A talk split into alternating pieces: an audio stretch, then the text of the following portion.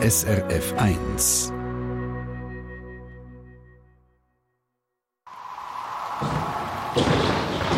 SRF 1 Wetterfrage. Ich habe mir so ein bisschen überlegt, oder? eine Rauchwolke von den kanadischen Waldbränden erreicht die Schweiz. Dann bin ich so ein bisschen nachgelesen und habe festgestellt, der brennt ja schon seit Wochen, also schon viel länger, als die Rauchwolke eigentlich in die Schweiz ist gekommen. Gaudenz Fluri, SRF-Meteorologe Savida von mir im Studio. Hat der Rauch effektiv so lange, bis er bei uns ist? Nein, der hat, der hat gar nicht so lange. Ich habe auch nicht gewusst, wie lange das der so hat, aber ich habe auf Satellitenbilder nachgeschaut und dann kann man so schön Tag für Tag zurückgehen, hochaufgelöste Satellitenbilder, wo man den Rauch wirklich gut drauf sieht. Und dann habe ich herausgefunden, das sind so sechs, sieben Tage, wo der Rauch hat, bis der in der Schweiz war. Also eigentlich gar nicht so wahnsinnig lang. Aber der Brand selber dauert ja schon seit Wochen. Was ist denn mit dem Rauch von der Waldbrand von der, von der letzten Woche? Ja, der, der Rauch hat es einfach nicht bei uns zu uns geschafft. Es braucht natürlich auch die Wetterlage, dass es so Rauch zu uns schafft. Also es muss wirklich in diese Luftschichten aufgeblasen werden, der Rauch, damit er nachher in diese Luftschicht hineinkommt, wo dann die Strömung so ist, dass das zu uns kommt. Und das hat der Rauch von der letzten Woche hat das schlichtweg einfach nicht bis zu uns geschafft. Das heisst aber auch, dass das nicht das erste Mal war? Nein, der Rauch zum Beispiel hat es auch schon geschafft von uns denen, also zum Beispiel im August haben die Waldbrände, im August 22 muss man natürlich dazu sagen, haben die Waldbrände, die es in Kalifornien gegeben hat, hat der Rauch von diesen Waldbränden damals zu uns geschafft und dort hat es richtig kitschige Sonnenuntergänge gegeben, man hat da relativ viele schöne Fotos gekriegt. Möglicherweise ist es auch darum, jetzt dieses Jahr, weil es die Rauchwolke zu uns geschafft hat, so ein grosses Thema gewesen, weil es eben letztes Jahr so eindrücklich funktioniert hat, hat es dieses Jahr jetzt irgendwie ja nicht so gut geklappt mit, äh, mit den kitschigen Sonnenuntergängen. Je nachdem ist der auch halt nicht genau am richtigen Ort gehockt zu dem Zeitpunkt, wo die Sonne am Untergang mhm. war. Man hat ein bisschen gehofft darauf, dass man es eben hat gesehen. Ich selber auch nichts gemerkt oder realisiert, dass da irgendwie etwas in der Luft wäre. Jetzt so, so natürliche, aber auch sage ich so menschengemachte Ereignisse irgendwo auf der Welt, die können auch so einen Einfluss hat. Was, was, was gibt es da noch für Beispiele? Ich glaube, irgendwie Vulkan, Vulkanausbrüche. Vulkanausbrüche sind natürlich Sachen, die passieren können. Vor eineinhalb Jahren hat der Unterwasservulkan Hunga Tonga, da haben wir ja mitgekriegt, der ist unter Wasser explodiert. Sehr eindrückliche Bilder hat man da gesehen. Der hat sehr viel Asche und Wasserdampf nicht nur in die unteren Schichten von der Atmosphäre geblasen, sondern weit rauf. Und der hat jetzt eigentlich einen weiten Or vielen Orten Einfluss gehabt aufs Wetter. Und dann äh, gibt es auch in Europa natürlich noch etwas, was vielen gut in Erinnerung ist. Auf Island hat es ja ja vor äh, 13 Jahren jetzt mittlerweile ist ein Vulkan ausgebrochen. Weißt du, weißt, wie man ihn ausspricht? ich wusste, dass der Name kommt. Ich sage ihn nicht, du bist einfach so äh, Ich habe es probiert. EF Jetja Jökkertl, glaube ich, spricht man ihn ungefähr aus. Der ist im 2010 ausgesprochen und weil man nicht gewusst hat, ob die Eschenwolke, die es Richtung Europa geblasen hat, der Flugzeug etwas machen könnte, hat man dann den Flugverkehr über Europa für ein paar Tage eingestellt. Jetzt mittlerweile weiß man, dass das nicht nötig gewesen wäre. Nicht, weil es nicht die, die Esche wirklich zu uns geblasen hat, sondern weil es einfach zu feine Partikel sind, dass die im Triebwerk etwas könnten ausmachen könnten. Aber die Tasche ist richtig Europa geblasen worden. Und dann, sehr eindrücklich natürlich und tragisch, menschgemacht, eine riesige Katastrophe damals von Tschernobyl in der heutigen Ukraine.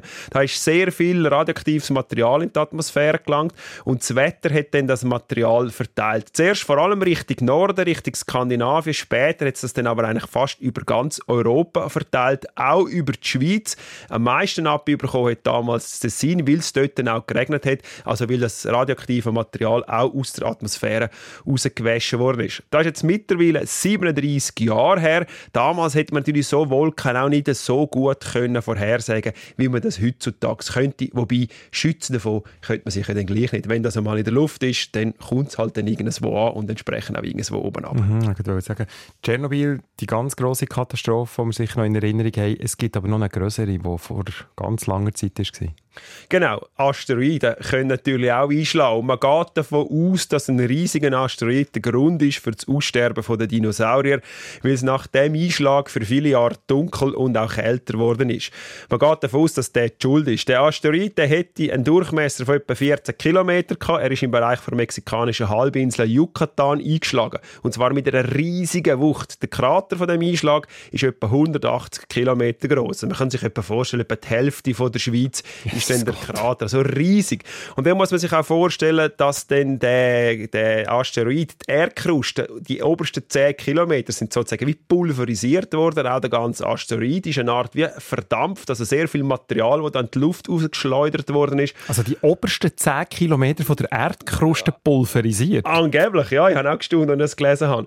Und äh, dann ist auch die Erdkruste, das ist wieder nicht verwunderlich. Wenn so viel Material kommt, hat die Erdkruste auch abgedruckt und die ist wieder zurück aufgeschwappt. Jetzt kann man vorstellen, wenn man die Erdkruste so stark bewegt, dass die dann zurückfedert, dass das auch Erdbeben auslöst. Und wenn es so viele Erdbeben gibt, sind wahrscheinlich auch Vulkane ausgebrochen. Und das sind wirklich sehr viel Material ist da in den Himmel auf und hat dann eben auch für viele Jahre den Himmel verdunkelt. Das ist also wahrscheinlich sehr lang, sehr viel dunkler geworden auf der Erde. Und wenn es dunkler wird, wird es natürlich auch kälter. Eine Theorie meint, dass es bis 26 Grad kälter war als vorher. Das ist wahnsinnig. Also es ist absolut verheerend für einen Planet. Und das ist sie auch gewesen. Es könnte dann durchaus Jahrzehnte gegangen sein, bis sich die Temperatur wieder einigermaßen erholt hat. Ob das aber wirklich der Grund fürs Dinosauriersterben ist, das ist umstritten. Es könnten im Prinzip auch ganz viele Vulkanausbrüche sein, die auch den Himmel verdunkelt haben, auch das Klima stark abgekühlt haben und dann das ganze Dinosauriersterben ist natürlich nicht vom einen Tag auf den anderen mhm. passiert. Das ist ein Prozess gewesen, je nachdem über sehr, sehr viele Jahre. Kurzum, was wir eigentlich, wieso wir jetzt das alles thematisieren, ist, dass wenn irgendwo auf der Welt etwas passiert, wo ganz viel Material in die Atmosphäre geschleudert wird, dann kann das doch relativ weit weg auch einen Einfluss haben. Grund ist natürlich das Wetter, wo das Material, das in der Luft ist, irgendwie über den Planeten verteilt. Mhm. Ich habe mal einen Paläontologen in der Sendung gehabt, der hat mir gesagt, dass sogar alle Wälder von der Welt, alle Wälder abbrennt sind.